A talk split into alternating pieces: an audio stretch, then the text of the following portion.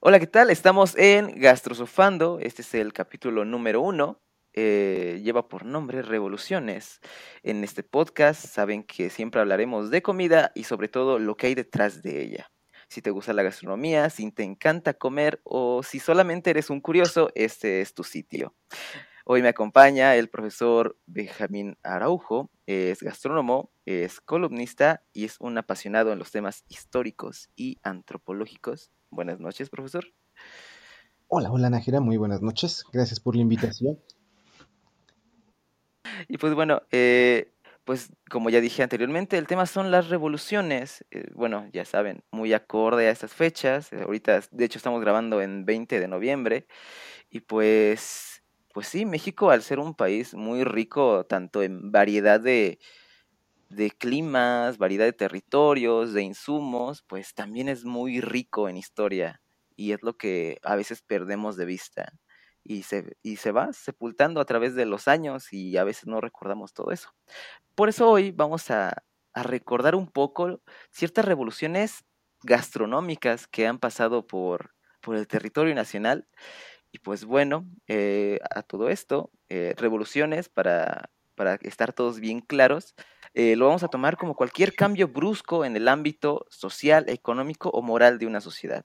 También en la gastronomía podemos incluir métodos, técnicas, incluso insumos, ¿no? Entonces, pues bueno, ahora vamos a dar pie a, pues, la primera pregunta que sería, ¿cuáles fueron las primeras revoluciones gastronómicas? en México, eh, profesor? Claro que sí. Mm, me gustaría, antes de, entrar en, esta palabra mágica que es México, eh, tal vez asentarnos un poquito en eh, revoluciones en el territorio, en el territorio que actualmente llamamos México. No, no olvidar que este, esta época prehispánica, con su subdivisión entre, territorialmente hablando, entre Aridoamérica y Mesoamérica, tuvo una serie de intercambios con los grupos poblacionales que se desarrollaron aquí. Eh, todas estas culturas que, aprendimos, conocimos y nos maravillamos en la primaria, en la secundaria y en la preparatoria, eh, carecemos, eso sí, de datos duros, de datos precisos, tenemos conciencia de intercambios comerciales, pero podríamos decir que este fue la primera, el primer piecito de esta, de esta manera en la que se fue construyendo al menos esa parte de la alimentación. Eh, insisto, no lo podría yo, esa, esa parte no la podría llamar eh, o denominar revolución, sino vamos a, ponerle el nombre de intercambio comercial. Pero, y ahora sí, el primer golpe fuerte sería eh, con la llegada de los españoles, ¿no? todo el proceso que se da de, 1492 a, a 1521 estos 30, aproximadamente 30 años de, conocimiento y de investigación, dieron pauta con base en la caída de Tenochtitlan a la entrada de, ingredientes de una manera bárbara, pero sumado a ello una carga ideológica que, este, iba en contra o iba, iba totalmente revolucionaria, utilizando el término de cambio radical social, eh, a la creencia ya, ya establecida, ¿no? ya conocida por los grupos prehispánicos. Eh, yo creo que ese sería el primer parteaguas del cual hoy conservamos un gran, un gran bagaje alimentario, un gran bagaje cultural alimentario, eh, y que sin duda se, iría perfeccionando, se iría afinando a lo largo de, 300 años, ¿no? que, duró este proceso eh, de, lo, denominamos comúnmente como eh, colonialismo o época colonial o este proceso de, colonización.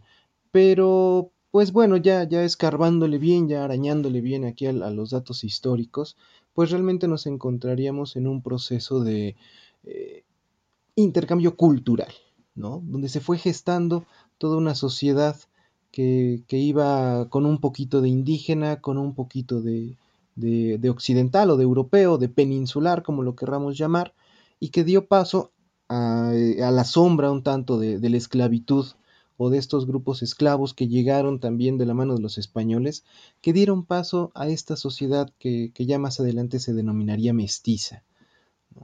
y que todos estos espacios, todos estos lugares donde eh, indígenas con esclavos, indígenas con peninsulares, indígenas con otros indígenas, porque también habrá que decirlo, y españoles o peninsulares o europeos con otros europeos y peninsulares y españoles, eh, ya en un territorio lejos de, Europa, irían construyendo, irían trabajando, se irían dando permisos, eh, tanto morales como religiosos como alimentarios, para ir confeccionando esta, esta revolución de 300 años, digo yo, eh, que más adelante ya denominamos en, la cocina virreinal, en la cocina, en la cocina colonial, en la cocina de las monjas, en la cocina de los claustros, e, etcétera, etcétera.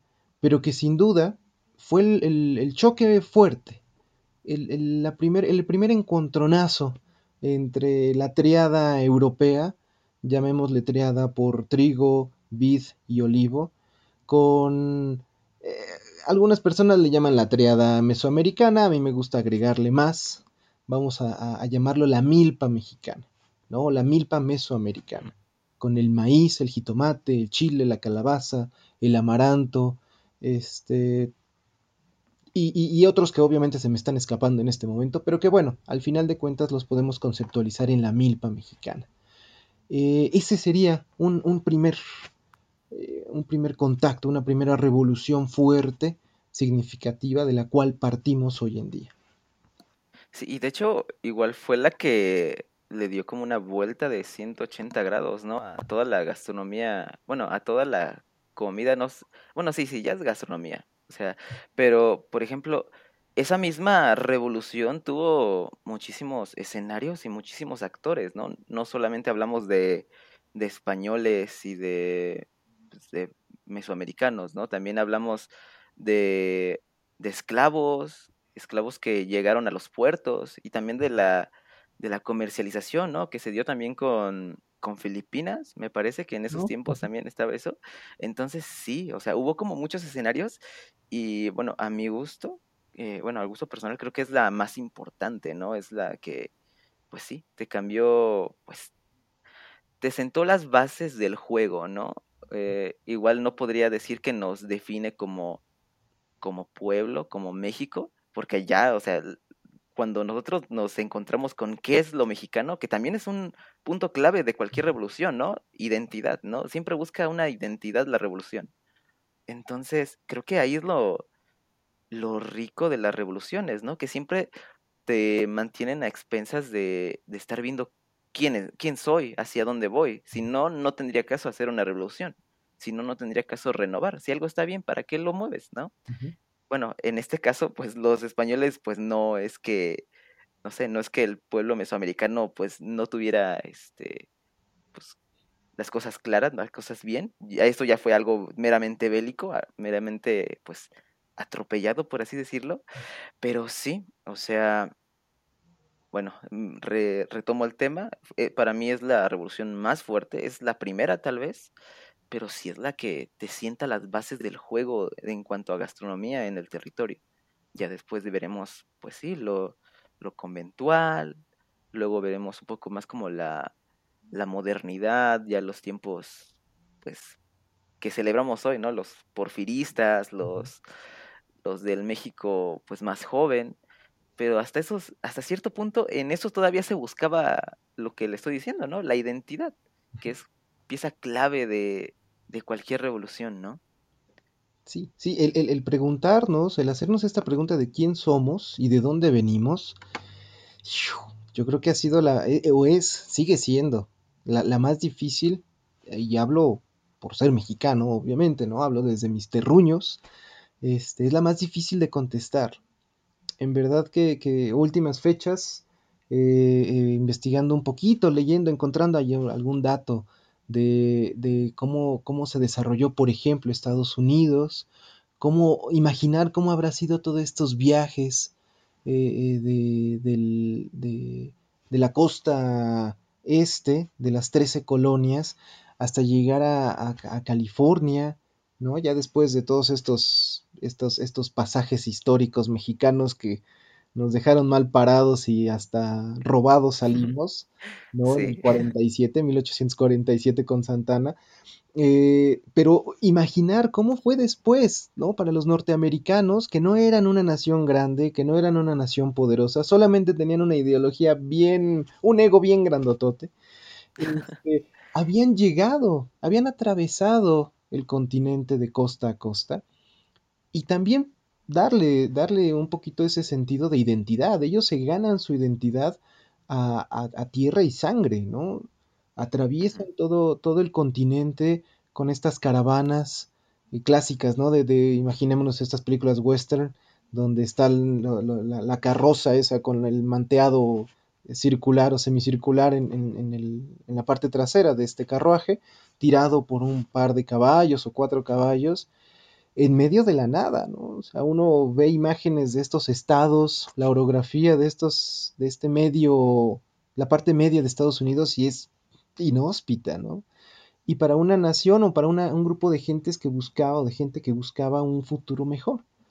Entonces, yo creo que mucha de esa parte de su identidad, saliéndonos un poquito del tema mexicano, pero obviamente también con los avances revolucionarios en, en el expansionismo norteamericano, eh, se va creando esta identidad y ellos se arraigan mucho, ¿no? Eh, con la mano en la cintura eh, congregaron a todos los pueblos de, indios americanos y les dijeron, sí, ten tu casino, excelente, este, ten tus permisos para venta de alcohol y ya, ¿no? Y en nuestro caso, caso comparativo, el mexicano, la sociedad mexicana o la sociedad novohispana, siguiendo esta línea del tiempo, eh, se quedó como con ese, con ese piecito, uno afuera, otro adentro, ¿no? Eh, es, estos 300 años de los que platicamos, ya en el caso eh, virreinal, corresponden a, todo un proceso de una sociedad que, nunca acabó, desde mi punto de vista, nunca acabó de cuajar, ¿no? Y eso deja entredicho el tema de la identidad. ¿Qué somos? ¿Para dónde vamos? Eh, porque yo soy indígena y el de acá enfrente es mestizo, ¿no? Y eso que no estamos tomando en cuenta las castas. Los, los concentramos o nos concentramos como, mestizos. Pero del otro lado teníamos criollos. Y al ladito de los criollos teníamos españoles, ¿no? Sus abuelos, sus papás. Entonces, sí es bien, bien fuerte el tema de la identidad. Y en el caso de la comida mexicana, estas revoluciones le ayudaron estas revoluciones lo construyeron, lo consolidaron, pero, insisto, a título personal, eh, falta algo. Hay un piecito por ahí que, y, estoy, estoy más que convencido de que en el transcurso de la plática, de la charla, nos vamos a encontrar con esos detallitos, ¿no? De, ese piecito que falta, falta por. Sí. sí, de hecho es bien interesante el, el compararse también con las 13 colonias, ¿no? Bueno, Estados Unidos, o sea, es como, sí, o sea, también la forma de, la forma de colonización no fue la misma, ¿no? O sea, y también por eso los vestigios étnicos, por así decirlo, son más pobres en Estados Unidos. Hubo, pues, algunas tribus, algunas este, etnias que desaparecieron totalmente porque las liquidaron, o sea, porque fue si pensamos que la, la, colonización mexicana, bueno, la colonización de los pueblos mesoamericanos fue sangrienta o por así decirlo, pues también las de las de Norteamérica fueron incluso peor, ¿no? Incluso pues fueron sin piedad. Entonces, creo que ahí también radica un poco de la identidad, no sé, mexicana que que tuvo que se adaptó, bueno, se me se mestizó, ¿no? Por así decirlo. Las ideas, los ingredientes, todo se fue mestizando, se fueron combinando. Ah, aunque sí hubo una gran merma y un y sobre todo también había como ese tipo de en todo momento en México hubo clasismo, hubo esa esa notoriedad de las clases sociales o del poder. Pues sí, o sea, como usted lo dijo, la forma de, de relacionarnos, la forma de las revoluciones mexicanas, pues sí fueron más como paulatinas, más como, como en, no sé, llevadas a tiempo, pues.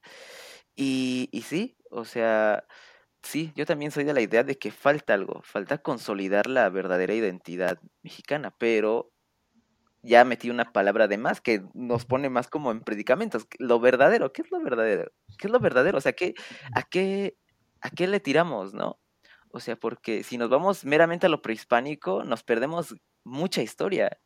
O sea, si decimos, ay, no, es que lo, la comida mexicana, netamente mexicana, es la prehispánica, estamos ignorando mucha historia y nos estamos viendo como muy, no sé, no sé, como nacionalistas. Bueno, no, porque todavía ni, ni, siquiera existía la, la, nacionalidad, ¿no? Lo nacionalista no existía, no existía un país como tal. Entonces, no sé, sí estamos como, como en campo minado, ¿no? Porque hay muchas personas que en la gastronomía veo que defienden, que parecía como dos polos totalmente opuestos, ¿no? La innovación y la tradición, ¿no? Estamos con estas dos, con estos dos lados y, y, cuando estás estudiando gastronomía, cuando estás incluso apasionándote con los mismos temas, no es necesario que seas un profesional para comprender estos temas, pues te encuentras esta disyuntiva, ¿no? De que te, hasta casi como que te obligan los libros, las revistas, este, y todo, hasta los, los blogs te dicen, ok, ¿en dónde estás? ¿En la tradición o en la innovación? No hay medias tintas, o sea, debes de escoger. Y creo que si, si eso hubiera pasado en nuestra historia, no tendríamos esta variedad tan rica de cocinas que tenemos hoy en día, ¿no? Porque, pues sí, era con lo que teníamos innovar, pero pues a mi gusto nunca se perdieron las raíces. Pero ya me estoy metiendo más Honduras, porque ¿qué son las raíces? Entonces, pues bueno, tenemos esto, tenemos la cocina mexicana de hoy en día, pues. Hasta ahí la dejo. no, y mira, voy a, voy a ahí también a, ayudarte a hundirte un poco más y nos hundimos juntos. lógicamente, y sí, ahorita que lo dijiste, ¿no? Tenemos estas dos versiones, ¿no? El, el puro nacionalista y el innovador. Y en efecto, en efecto, en efecto. Eh, no quiero adelantarme a, la, siguiente revolución, que para mí también es la, más importante en cuestión de identidad, la que más huella nos dejó, pero, hasta ahí lo voy a dejar como de misterio, pero, este, sí podría decir que mucho de, este arraigo, de este, lo, escuché de un, historiador en, en, un curso, en la UNAM, que decía, la historia de la gastronomía o la historia de la alimentación en México se escribe desde dos áreas. Eh, a mediados del siglo pasado, voy a decirlo así, con la Revolución Mexicana, que hoy estaríamos conmemorando su inicio, este, veríamos la ideología que se fue creando después de la Revolución Mexicana, eh, el lado romántico, porque a partir de este momento todo se vuelve color de rosa, todo se vuelve patriótico. Hay que tomar en cuenta, era la primera revolución interna netamente mexicana, no había ningún agente externo, al menos no en los personajes ahí inmiscuidos. Eh, fue, al menos no en la luz, ¿no? Sí, exacto. No, no, fue, un proceso propio de la nación mexicana que se resolvió dentro de la nación mexicana. Eh, y después de eso, el discurso fue glorioso, casi casi griego, ¿no? En este sentido de los verdes prados y este, eh, eh, las banderas blancas de la paz y los, los campos llenos de sangre por los soldados, la sangre derramada, ya sabemos que estamos hablando de la bandera mexicana. Ese tipo de ejemplo lo fuimos reproduciendo con la alimentación. Y de ahí se nace esta, o se va creando este, nacionalismo arraigado de hueso colorado que hoy invade o que hoy ya está más que invadido en la, en la cocina eh, y en, la, los que hablan de gastronomía mexicana y el otro lado, la, parte de los innovadores. Este profesor que, que, platico, que comento, decía, el lado romántico de, de la gastronomía mexicana, estos personajes que, que escribieron desde la década de los 60 de gastronomía o de alimentación mexicana, lo, hacían desde ese punto de vista, ¿no? El romanticismo, el, ver a la, a, la nación mexicana, a los herederos de esa revolución como eh, casi casi seres celestiales. El problema fue que ahí metimos la pata varias veces y cometimos varias omisiones. ¿Por qué? Por seguir este ideario de identidad nacional. Este, y hoy en día, ya últimas, últimas investigaciones, gente que está haciendo el trabajo un poco más objetivo, pues empieza a decir, híjole, es que esto que se dijo hace 30, 40 años, híjole, no es cierto. Carece de sustento este, histórico. Y entonces, ¿por qué se dijo? Nos quisieron engañar. No, no, no, no, no. Es parte del, de, de, este, de esta rama de la historia que se llama historiografía, o sea, es todo lo que se escribe de la historia en ese momento. Eh, y se estudia, ¿no? ¿Por qué se escribió acerca de esto en ese momento? Ah, muy sencillo, era parte del discurso oficial. Era como ensalzar nuestra propia cultura. Habíamos sido una nación que, desde mi punto de vista, el, siglo XIX, eh, todo lo que fue el siglo XIX desaparece en nuestra memoria. Tenemos la idea de que estuvo por ahí Turbide, de que estuvo eh, Juárez, de que llegó un emperador, un, el segundo imperio mexicano, con Maximiliano, y al final llegó eh, Porfirio Díaz y todo esto se acabó. Uh -huh. Son los únicos momentos que, que, existen, ¿no? Y entonces dejamos todo un siglo, 100 años perdidos, casi casi. Sí, y de hecho eso le ha hecho mucho daño, ¿no? A, a, la historia de, bueno, a la historia de México y al mexicano como tal, ¿no? Porque siempre buscamos héroes o villanos, ¿no? En la historia, que si, que si Porfirio fue un héroe por, por traernos modernidad, ¿no? O si fue un villano por las masacres que hizo. Y, y en lugar de juzgarlo, pues, como una persona, pues, como cualquier persona, ¿no? O sea, tú tienes un amigo y, y ves que pues tiene sus ratos buenos, tiene sus ratos malos, pero pues no deja de ser una persona que tiene que tomar decisiones. Y así también, pues, todos los personajes de la historia mexicana, pues tuvieron que tomar decisiones. Y pues no son héroes, no son villanos, no, no es como, ah, yo soy Team Porfirio Díaz, ¿no? O yo soy Team eh, Benito Juárez. Eh, sí le ha hecho como mucho daño a, al mexicano por, por pensar que todo es blanco-negro, por pensar que todo es de un de izquierda o de derecha, que todo es innovación o tradición. Y por eso como que la sociedad como mexicana tiende a polarizarse muy rápido. O sea, en cualquier tema no puedes mantenerte parcial. Debes decir, no, me identifiqué un poquito más con esto y ya. Esto es lo que voy a defender a capa y espada. Y nos ocurre en todo. Y bueno, en la gastronomía, pues muchísimo más, ¿no? Están las personas que, que defienden a capa y espada. Este, por ejemplo, no sé, también a mí se me ocurre y se me viene a la mente las personas que, que están como que exigen que España se disculpe con México por todas las masacres y todo eso.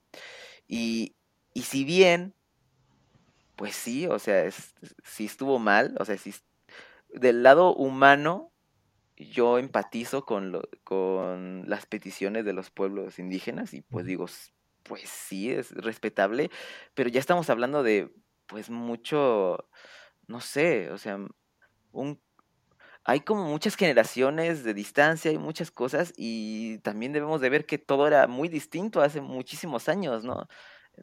Tendremos, tenemos a, a poner todo con la lupa de lo moderno, ¿no? Como si todo se pudiera juzgar ahorita, o sea, con lo que nosotros ya sabemos, pero no nos ponemos en cuenta que en esos tiempos no se sabía, o sea, muchas veces como que sí tenemos esto los mexicanos, ¿no? De de polarizarnos, de juzgar y de, no sé, como de, de no prestar atención a los pequeños detalles y dejarlos ahí, como usted dijo, o sea, perdimos 100 años en el proceso y no sabemos dónde están, no nos los devuelven, a menos de que nosotros queramos que queramos investigar, pero pues también eso es otra cosa preocupante, pues muchas veces decimos, ah, pues si ya sobrevivimos sin esto, pues no nos hace daño ignorarlo, ¿no?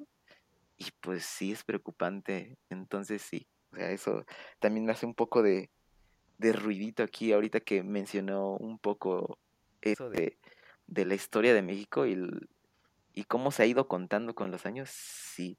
Pero bueno, entonces pasemos a la otra revolución. Entonces, a ver, platíquenos un poco de la siguiente revolución.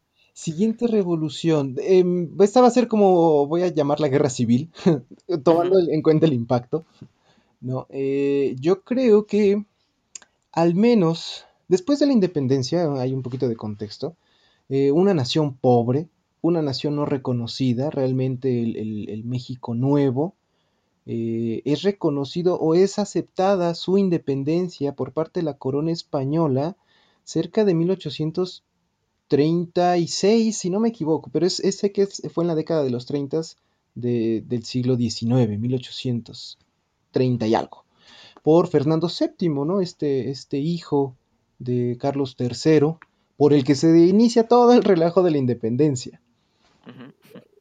Eh, eh, eh, ellos fueron los que al final, este, de dimes y diretes y de jalones ahí con, Francia y con Napoleón, Fernando VII se acaba quedando en el trono.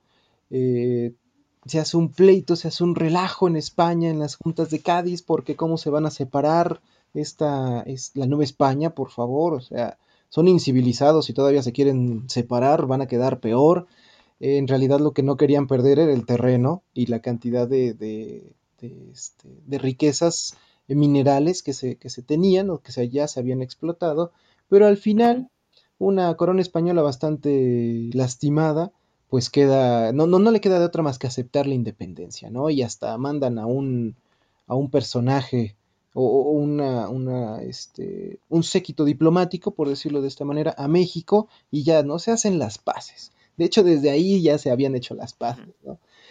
Este, pero pues bueno, ya después empiezan las pugnas internas, con lo que ahora podríamos llamar conservadores y liberales, en ese entonces no se les llamaba así, pero era, era esta, este grupo de criollos, combinado con algunos indígenas, eso hay que, hay que dejarlo también puntual, que siempre extrañaron el sistema virreinal y del otro lado, los liberales, o los que ahora podemos llamar liberales, que querían una nación independiente. Entonces, esta guerra civil llegaría con eh, la llegada, valga la redundancia, de Maximiliano, ¿no? Ah, este, este, personaje que llega por medio de la casa de los Habsburgo, este, llega a, reinar, le prometen, ahora sí que a, él sí de plano le, le, prometieron espejitos, le prometieron una nación entregada, que lo deseaba casi casi, este, y cuando llega con Carlota, pues se dan cuenta que pues no es tanto, ¿no? Eh, sus seguidores son unos cuantos eh, eh, criollos o empresarios o, este, residuos de aquellos grandes grupos de poder de la época novohispana que se asentaron entre Puebla y Veracruz. llega a la Ciudad de México y en lugar de ser el recibimiento multitudinario, pues la mitad de la población de la Ciudad de México está ahí entre el morbo y el gusto, y la otra mitad está trabajando, porque así se consolidó la Ciudad de México, ¿no? Entonces, este, este momento da cierta entrada, abre esta pauta para un mundo europeo que, que, que se había desconocido. Ojo, teníamos, eh, habíamos estado a la orden de la corona española, pero ya después llega la, la, influencia austriaca la influencia eh, de, Europa del Norte con otro tipo de, estrategias, con otro tipo, no de ingredientes, no de platillos, porque realmente no, no se contó con mucho. Sí hubo, hay por ahí un recetario por ahí que está circulando, este, que habla acerca de, este intercambio, pero al final de cuentas no fue lo que, lo que se esperaba. Esta guerra civil lo que sí traería sería un intercambio de conocimientos, un intercambio de esta identidad eh, indígena, no prehispánica, indígena y europea entre ambos territorios. ¿No? Se traerían estas celebraciones en el castillo de Chapultepec, se traería esta serie de, convites eh, donde se supone, esos datos yo no los he encontrado así, ¿no? De manera fehaciente, este gusto por parte de, Carlota por el mole poblano, por el pulque, por los dulces de camote, o este, estos primeros intentos de dulces de camote, y después evolucionando. Eh, no, no hay, hay, hay, personas que lo mencionan. De hecho, Madame Calderón de la Barca lo, llega a mencionar. Y algunos libros de, historia, eh, tomando en consideración el de Salvador Novo, que ya también platicaremos de Salvador Novo si hay, si hay espacio, eh, los menciona, ¿no? Hay ciertas cartas de relación que hacen alusión a que Carlota se va una vez fusilado su, su esposo, se regresa a Europa, pero sigue pidiendo, cada, cada que alguien venga a América, sigue pidiendo que le lleven mole. Obviamente no le pueden llevar pulque, pero según esto, de hecho también este, este investigador, este José Iturriaga, lo, lo llega a mencionar, que pedía que le llevaran mole que le llevaran algo de México, porque había quedado al menos en el caso alimenticio con esa, con esa buena este, vibra, vamos a llamarlo. Pero existen otros personajes como este, Ignacio Ramírez Calzada, que en sus, en sus notas y en sus crónicas, junto con, con Altamirano, su discípulo, eh, menciona que realmente no, o sea, que realmente Carlota detestaba toda la alimentación eh, mexicana. De hecho, no se habla mucho de qué comía Maximiliano, porque unas versiones dicen que tenía problemas estomacales, que le caía muy mal la comida este, mexicana o, picosa o, tan, tan concentrada, y entonces él hacía probaditas y tanta, ¿no? Estos son mitos ahí. Pero bueno, ese sería el segundo. Digo, no tuvo tanto impacto, no tuvo esa presencia, eh, probablemente los pocos años que estuvo el Segundo Imperio Mexicano sirvieron nada más ahí para calarle el agua. Eh, como, como, dato, como dato segundo, eh, Maximiliano siempre se le ha tratado de un emperador, pues conservador, como todos los, los, modelos que tenemos, cuando no, en realidad tiene un pensamiento liberal. De hecho, por eso, al final le, lo traicionan. Lo traicionan, queda solo, con un séquito ahí de soldados, y por eso lo capturan tan rápido prácticamente él se entrega o pide a un emisario que vaya a decirle a, los, a los, ejércitos juaristas, ¿saben qué? Pido paz. Pero bajo este mismo emblema de, la invasión, eh, bajo las, las, las, cartas magnas, las, las leyes de la época, pues había que fusilarlo y tan tan. Pues sí, si ya lo prometiste a, a tu pueblo, pues ya no te puedes echar para atrás, ¿no? exacto. Políticamente hablando. Sí, sí, no, no, no. Hay mucho mito, ¿no? Hay, hay, hay datos, hay personas que aseguran que en realidad no lo mató, que fue una, un armado por ahí para que se hiciera que lo habían fusilado, pero insisto, no hay dato duro. Pura especulación. De hecho, de hecho, ahorita que mencionó todo esto, también se me viene este, a la mente este, pues las cosas que hacen que una revolución gastronómica pueda tomar sentido, ¿no? Porque, ok, sí, tenemos, este, pues tenemos como nuevas tendencias, tenemos las nuevas formas de ver la realidad en un espacio, pero también necesitamos difundirlas, ¿no? Y por eso nuestros más grandes vestigios de, pues de, de estas revoluciones, pues son de, ahora me voy a ver muy, no sé, muy camarada, muy izquierdista o muy, no sé, pero si es de la gente de, de, de clase social alta, ¿no? O sea, muchas veces siempre las, algo que yo tengo en la mente es que las revoluciones se dan desde la clase obrera, pero ya es la clase alta la que se encarga de decir, ok, sí, lo acepto y esto es lo que se va a empezar a hacer. Y lo vemos hoy en día también con, pues tendencias gastronómicas de escaparate, ¿no? Que, que dicen, esta es la nueva gastronomía mexicana, pero sí, pero pues yo sigo comiendo mis enchiladas y mis, mis sopes de tinga, ¿no? O sea, no, no puedo, me gustaría probar tus esferificaciones de, de chico zapote, pero pues no tengo, no tengo con qué, ¿no?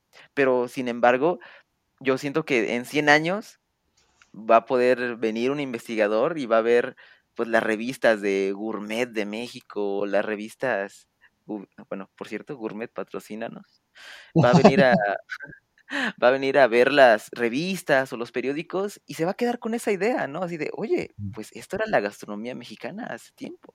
las esferificaciones de Chico Zapote eran muy populares en esos tiempos. Y tal vez algo así nos pasa, ¿no? Con, con los vestigios gastronómicos que tenemos, que aparte para acabarla de molar, son muy poquitos, ¿no? O sea...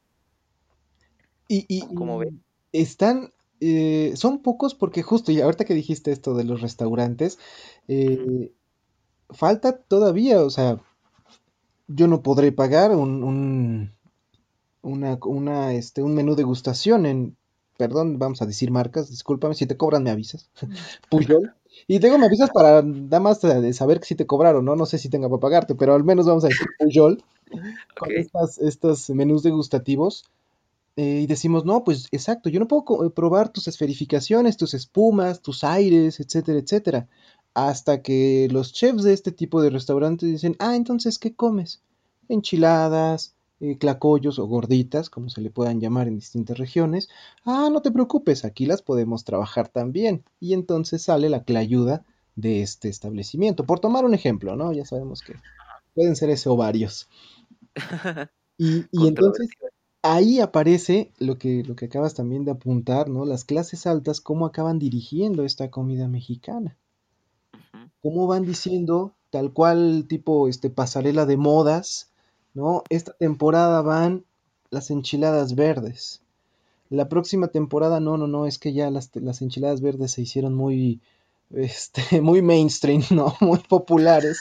Y entonces ahora vamos a traer el agua de horchata, ¿no? Oh, que eso también ha ocasionado en muchas, ocasiones que las tendencias, las modas cambien y venga una especie de, contracultura, ¿no? Un movimiento que diga, no, yo, yo quiero romper ese modelo.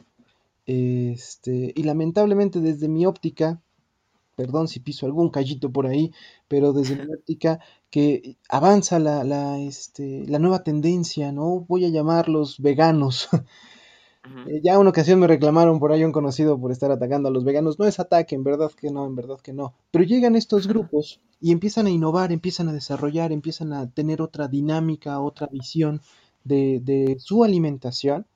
Y de repente llega un emporio comercial y dice, perfecto, te, no te compro, te tomo tus recetas, porque tú, por ser un buen, un buen hermano, un buen carnal, ya me diste el recetario gratis, y yo hago un restaurante de comida vegana chico, grande, como sea. Pero bueno, esto también sería parte de otra revolución.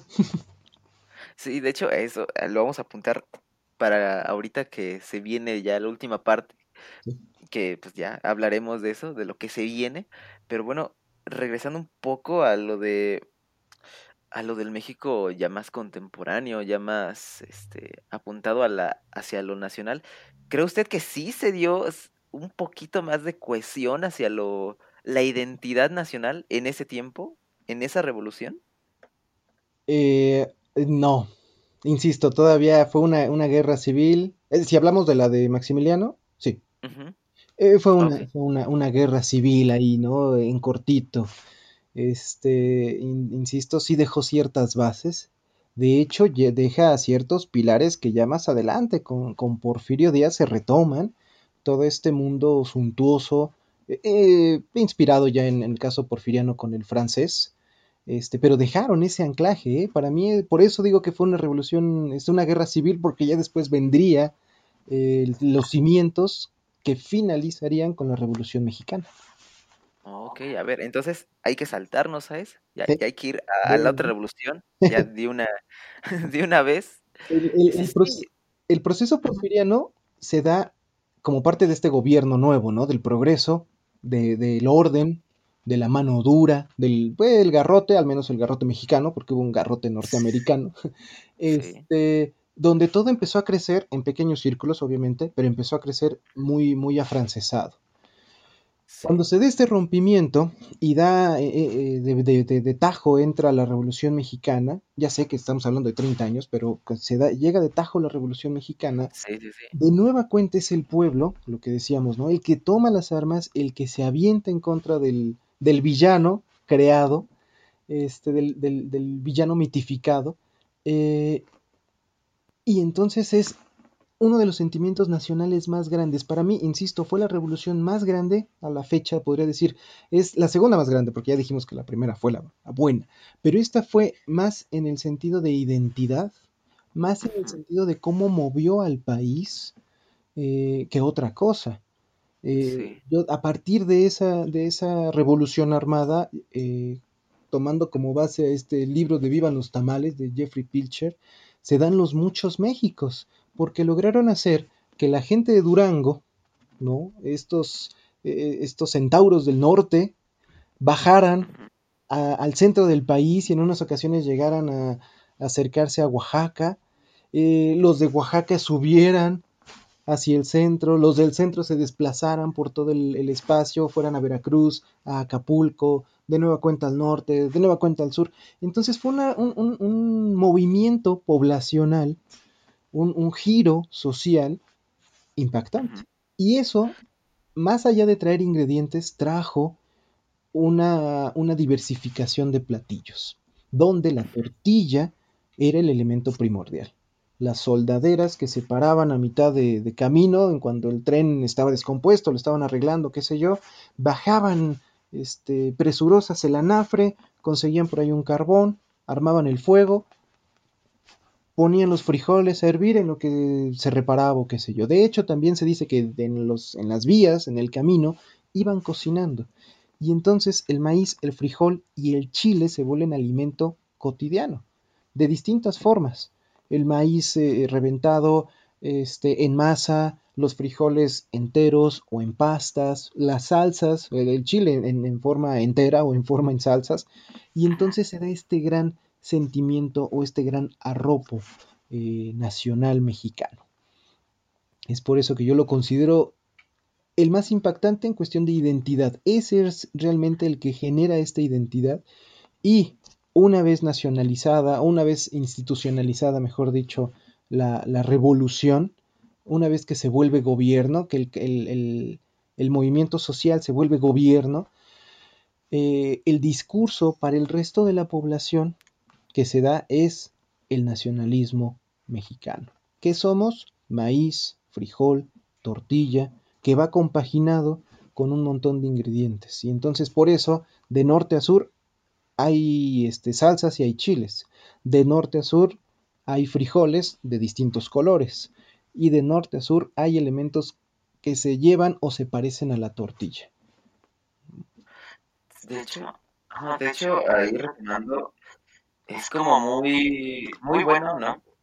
Em, ¿Cómo lo explico bien? Mm, después de esa revolución, ya se veía México más como país, ¿no? Porque bueno, sinceramente cuando tomó el país eh, Porfirio Díaz, pues éramos, sí, en el nombre de un país, pero no, ni siquiera estábamos organizados. Y peleábamos a cada rato, ¿no? O sea, cualquier persona quería el poder, se levantaban armas y pues hacía un, una, catombe ahí y, y, el, el juego del poder era ese. Si tú tenías más poder armado o si tenías esa, este, no sé, si eras simpático y podías dirigir un gran ejército, podías tener el poder en México. Y, y, esa fragilidad la vieron los franceses, la vieron los norteamericanos y también dijeron, ah, pues de aquí nos agarramos, ¿no? Ya cuando Porfirio Díaz llega al poder, ya como que pone un poco más de orden en ese sentido, pero pues la pone con mano durísima, ¿no? sí.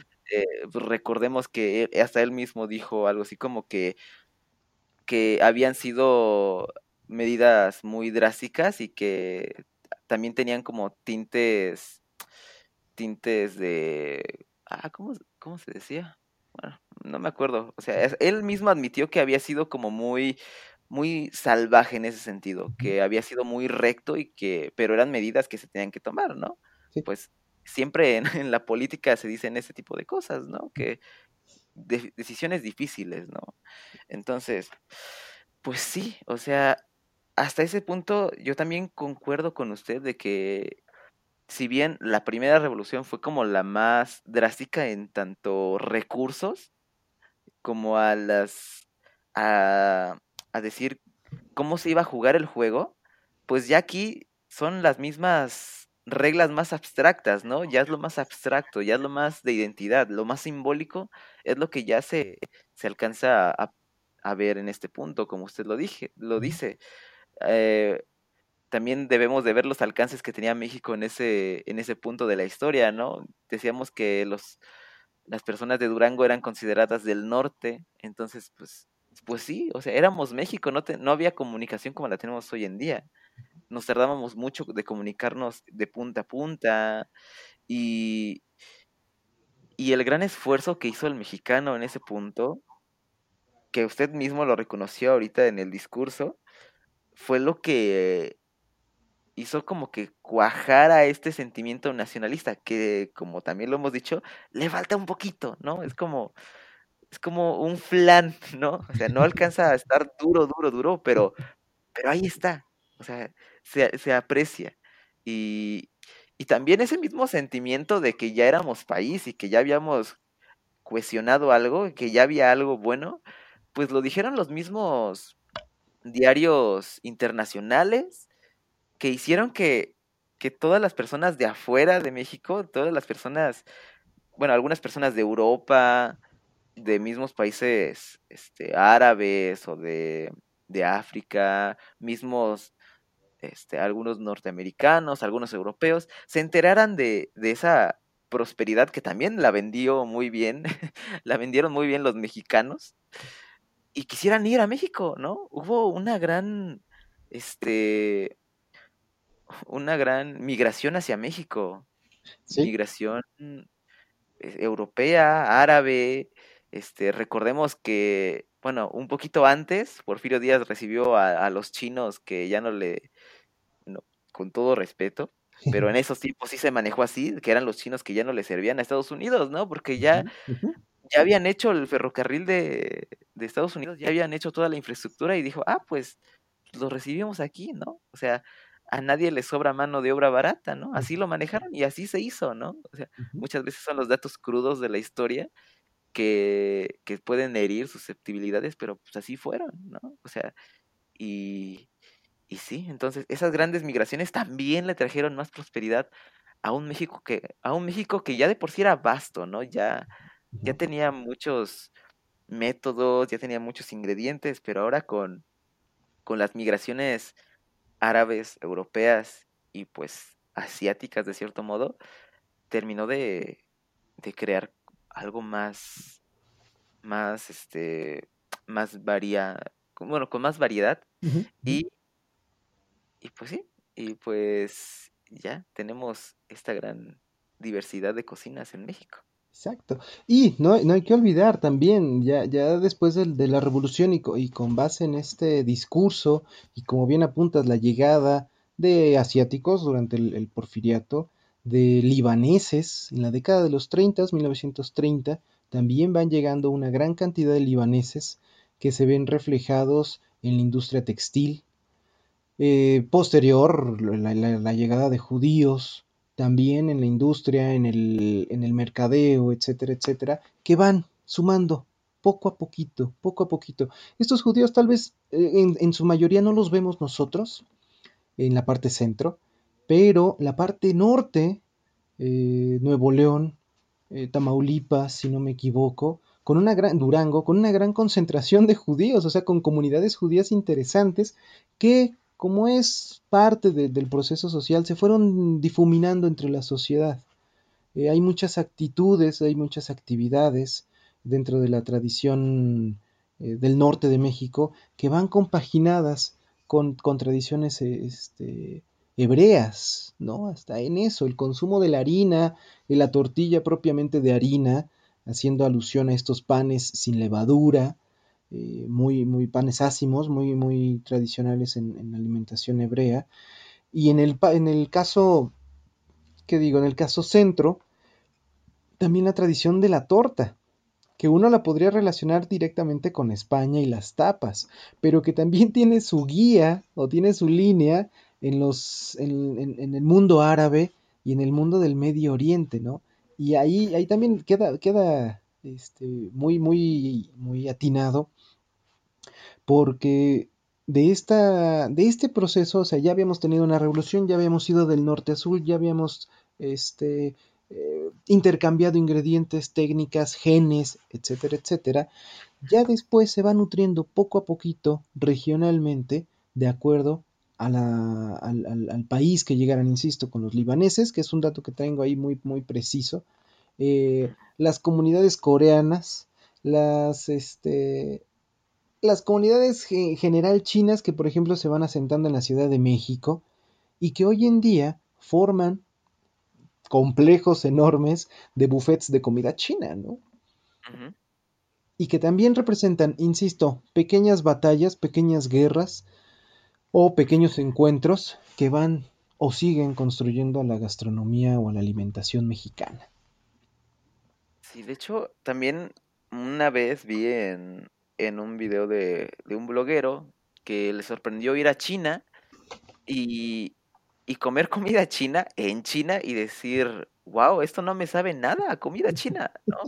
Y es como muy gracioso, porque sí, e, es, es justo eso, la, la comida china de China no tiene nada que ver con la que nos presentan en México, porque aquí en México ya es muy condimentada, ya es como muy, muy salada, ¿no? Porque recuerdo que en los países asiáticos sí comen sal y todo, pero no a, las grandes cantidades que tenemos aquí en México acostumbrados a consumir.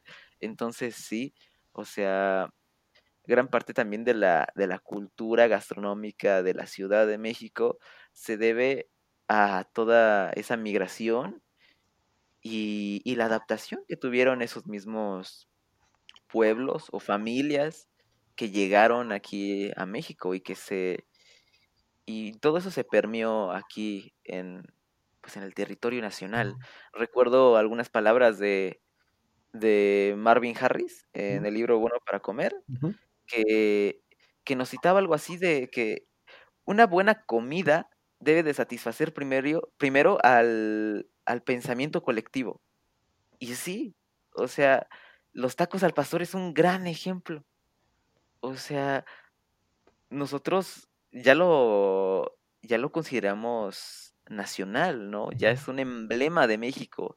Llega, llega una persona de, de otro país y lo primero que hacemos es decirle, tienes que probar los tacos al pastor, porque, porque son mexicanos, ¿no? Son meramente mexicanos.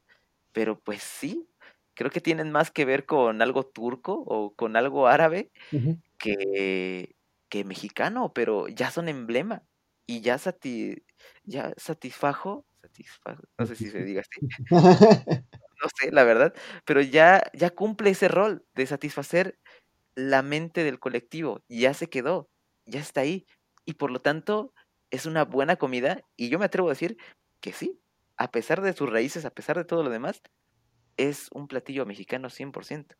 Sí, ahí entran las construcciones sociales, ahí entramos nosotros como con, esta facilidad de poder eso, amalgamar, acomodar.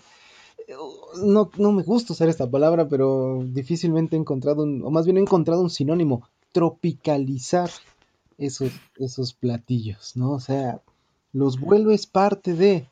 ¿Por qué? Pues porque ya tiene salsa, porque le pusimos limón, porque aparte lleva cebollita y puede llevar algún otro, este, cilantro, ¿no? ¿Qué sé yo? Eh, ese es, parte también, y ahí entraría también el caso de la comida este, china o asiática, como le queramos llamar, eh, hecha por coreanos, ¿no? En un barrio ahí de judíos, ¿no? imagínate ahí la, ecuación, pero al final de cuentas es, es, es, esta manera de acomodarlo, de irlo confeccionando, estos buffets muy curioso que pasas y tienes arroz, ah, ok, arrocito con verduras. Tallarines, que en realidad pues es este espagueti, ¿no? Lo que nosotros llamamos espagueti. Eh, algo agridulce, algo este, en caldo, algo con mucha verdura y al final chiles toreados. Sí. Tú puedes decir, fui a comer comida china y le puse chiles toreados y entonces ya es mexa. Ya la nacionalicé. Sí. De ahí, de ahí también, ahí, ahí, ahí está esta parte de las pequeñas revoluciones. También es como, iba a tomar el ejemplo de las pizzas, ¿no? Que las oh. pizzas ya les ponemos chorizo, les ponemos chiles jalapeños y ya es la pizza mexicana, ¿no? Les ponemos frijoles, o la base ya no es de, ya no es de harina de trigo, ya es de harina de maíz y ya es meramente mexicana, ¿no? Entonces, pues sí, y ahí es como volviendo a tomar lo de Marvin Harris, o sea, no, no por ponerle chiles ya es mexicano, pero si, en el proceso ya lo normalizas y ya le, ya le das más identidad y ya está como más justificado y la sociedad lo acepta, pues qué más te da decir que sí es mexicano, ¿no? Aunque ahí también me rehuso un poco porque igual modificamos todo el panorama pues gastronómico que tenemos. No es por ser tradicionalista, pero, pero muchas veces así vamos poniéndole más tierra a una tumba que nosotros mismos le pusimos a ciertos platillos, a ciertas preparaciones, que tenemos olvidadas. Pero sí es siempre como ese, esa decisión que tenemos, ¿no? Que es hacia dónde vamos. Y justamente hacia dónde vamos es la última pregunta que le quería hacer que en este, en este programa. Ya creo que vamos a necesitar otro. pero, pero sí, o sea, esas. ¿Cuál es la próxima revolución gastronómica? ¿Qué, ¿Qué es lo que podríamos esperar? Y más ahorita con los tiempos de pandemia, ¿no? Que es que a mi gusto ya es inminente que va a haber otra revolución gastronómica mexicana por los alimentos pues que se puedan entregar por las aplicaciones, por las tendencias gastronómicas, por los escaparates, por muchas cosas. La cocina mexicana, a mi gusto personal, entra en una transición, pues no sé si sea breve o no sé si sea un poco más larguita, pero va a haber una nueva revolución gastronómica a mi gusto. No sé, a ver, compártame sus opiniones. mi, perspectiva. Yo creo que sí. Sí, sí, sí, va a haber una, una, un cambio, de hecho ya lo empieza a ver. Eh, me parece, eh, no, no, no, me sorprende, me sorprende realmente cómo ha sido el impacto, cómo ha sido la reacción en torno a este discurso del consumo local, ¿no? Eh, este apoyo que se le está dando a ciertos espacios Probablemente el apoyo no significa altas ventas, pero al menos sí difusión. Y esto, si, si, si lo pensamos fríamente, es, es, el tren al que se deben de subir todos estos espacios que, son muy locales. La señora de las gorditas o de los clacoyos, el, el señor de los tacos, de los antojitos mexicanos, este, que a mí me gusta más llamar comida mexicana, porque si es comida mexicana, no son antojitos, puede ser una comida completa.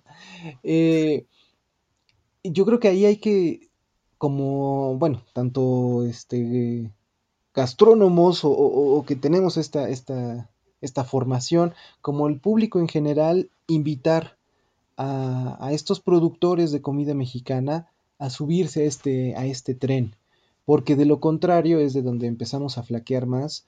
Eh, pues sí, la verdad es que en lugar de pedirnos una orden de flautas, eh, la buscamos en alguna aplicación de este de alimentos y son muy pocas las opciones. ¿Y qué, otra cosa queda? No, pues pídete una hamburguesa. Ah, bueno, pues es más fácil, es más rápido.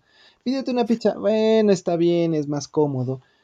Pero que sin duda al menos estos pequeños reductos donde se va a dar o donde ya se empieza a dar esta, venta de alimentos por medio de apps, eh, ahí va a haber al menos los pequeños pasitos. Si esto se magnificara, obviamente representaría un, un vuelco total del puestecito de la esquina de la señora que cada noche pone su manteado a el puestecito de la señora que pone cada noche su manteado y aparte te, te, te, lo puede enviar por paquetería o por este sistema de entregas.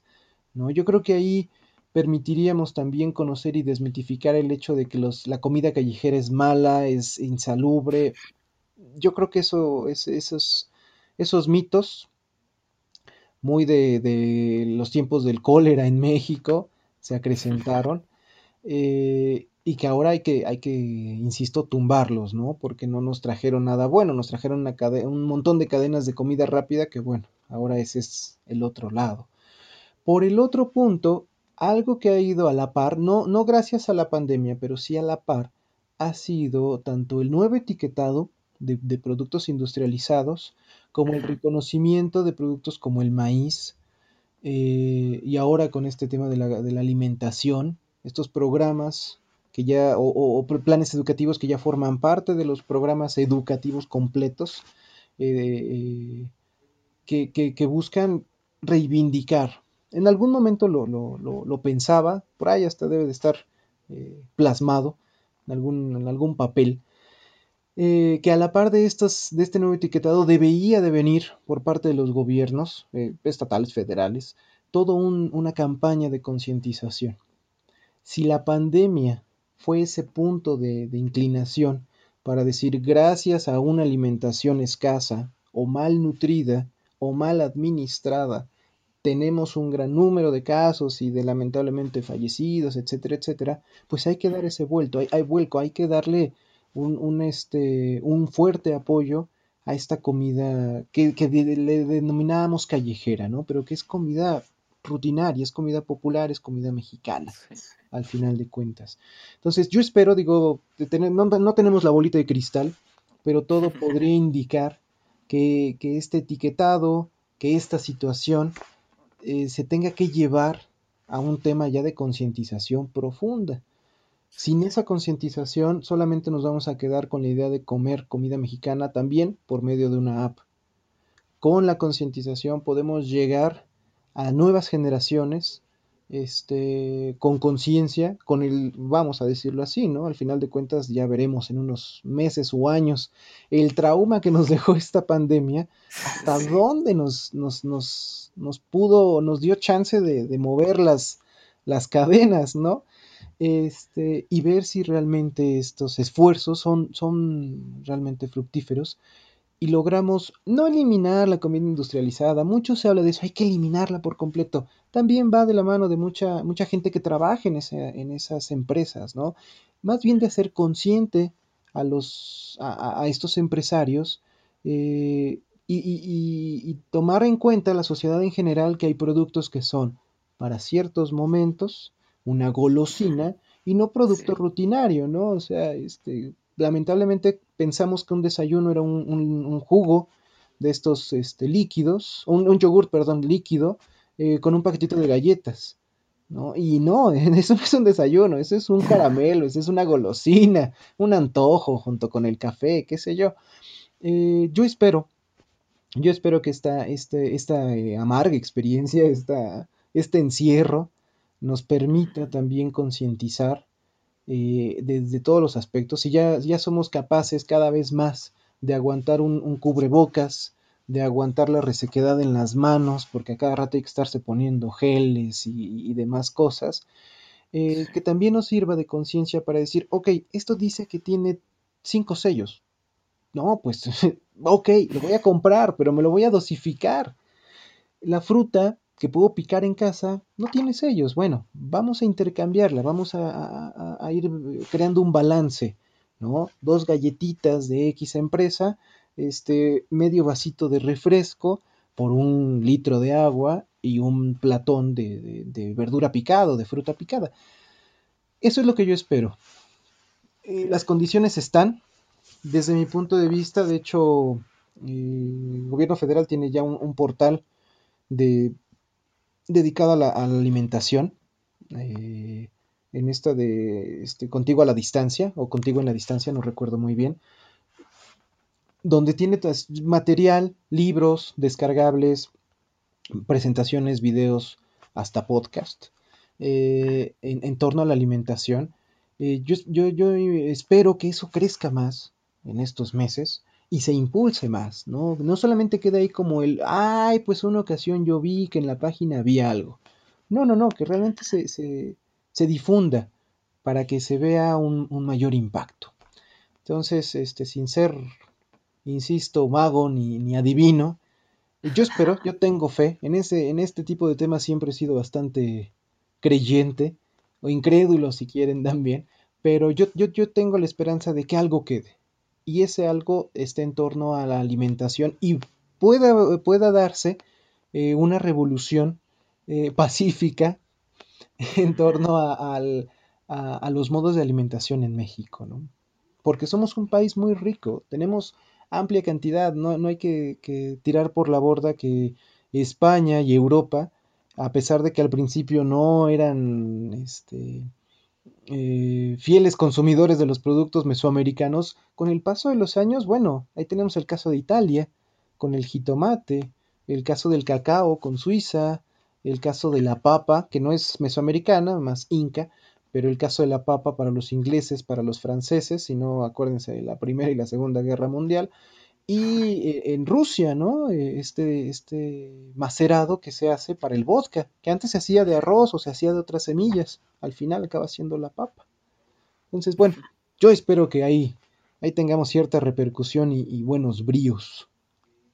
Pues esperemos, porque sí necesitamos esa revolución, porque así como va el mundo, pues sí, vamos a necesitar muy buena alimentación, muy buenas prácticas de alimentación también, y sobre todo, sí, también por eso por eso decidí hacer este podcast, porque necesitamos también pues tener esa curiosidad de, de la comida, ¿no? Si bien siempre comemos, pues casi nunca nos ponemos a pensar qué es lo que comemos y por qué lo comemos. Entonces, pues sí, eso a manera de conclusión, esperemos que la nueva revolución gastronómica en México pues sea sea para bien, sea para bien y sea para para que los mexicanos pues nos demos cuenta de lo que tenemos y que debemos de, de tomar las riendas sobre nuestra alimentación. Y pues bueno, profesor, fue en verdad una gran plática. O sea, el tiempo se me pasó muy, muy rápido. eh, fue, fue muy buena, fue muy fructífera. Eh, también espero que, que las personas puedan si llegaste hasta aquí, muchas gracias por escucharnos, muchas gracias por, por aguantar también nuestros tartamudeos, bueno, más míos. Y, y, bueno, muchas gracias por escuchar este podcast, este es el programa 1, Gastrosofando, y pues estaremos aquí al parecer cada 15 días. Entonces, muchas gracias profesor, algo que quiera compartirnos, externarnos. Este, en primero, bueno, agradecer el, este, la invitación, eh, ser aquí el que, el que destape la cajita, el que sepa que este podcast huele a nuevo. Este, felicitarte, obviamente, como siempre, por ese entusiasmo, por esa garra, por ese interés. Y, y nada, a los que a los que llegaron hasta aquí, como bien apuntas, igual, ¿no? Que se interesen, que se acerquen, que no, no, no busquemos solamente decir, ah, ya lo dijeron, perfecto, excelente, bye, lo que sigue, este, sino seguir construyendo, seguir investigando. No hay que ser, insisto, ni, ni conocedores de la, de la gastronomía, ni mucho menos. Al final de cuentas, todos, como mexicanas, como mexicanos, comemos diario, no hay de otra. Eh, si no, no, no vivimos. Y, y, yo creo que conocer nuestra historia, conocer nuestra identidad, conocer o irla construyendo poco a poco, y saber cuáles son las, este, las formas de alimentarnos eh, también, ¿no? Parte de la nutrición, parte de, de, la química de los alimentos, nos sirve, nos, nos ayuda a construirnos y a dejar un, un, un mejor, eh, iba a decir un mejor mundo, pero suena igual muy romántico, eh, una, un, una, buena forma de alimentarnos, una correcta manera ¿no? Sin dejar de lado todos estos alimentos tan sabrosos y suculentos diseñados para eso, eh, pero pensar en la alimentación, porque no solamente depende de nosotros, o no solamente nos afecta a nosotros en lo individual, sino también en lo, en lo colectivo, en lo familiar, en lo social.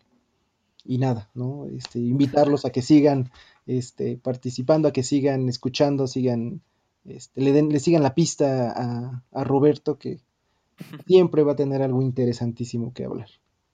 Muchas gracias, muchas gracias, un muy buen halago, muchas gracias. Me, de hecho, me siento muy, muy bien de, de empezar con usted. Ya sabe que siempre nos hemos tenido muy buenas pláticas y pues bueno, muchas gracias por escucharnos, muchas gracias por estar aquí. Igual sigan la página de, bueno, la página de YouTube, bueno, suscríbanse, si les gustó el contenido, va a haber un poco más. Y muchas gracias. Esto fue Gastrosufando y pues bueno, siempre hay que ver lo que hay detrás de la comida. Hasta luego y ya.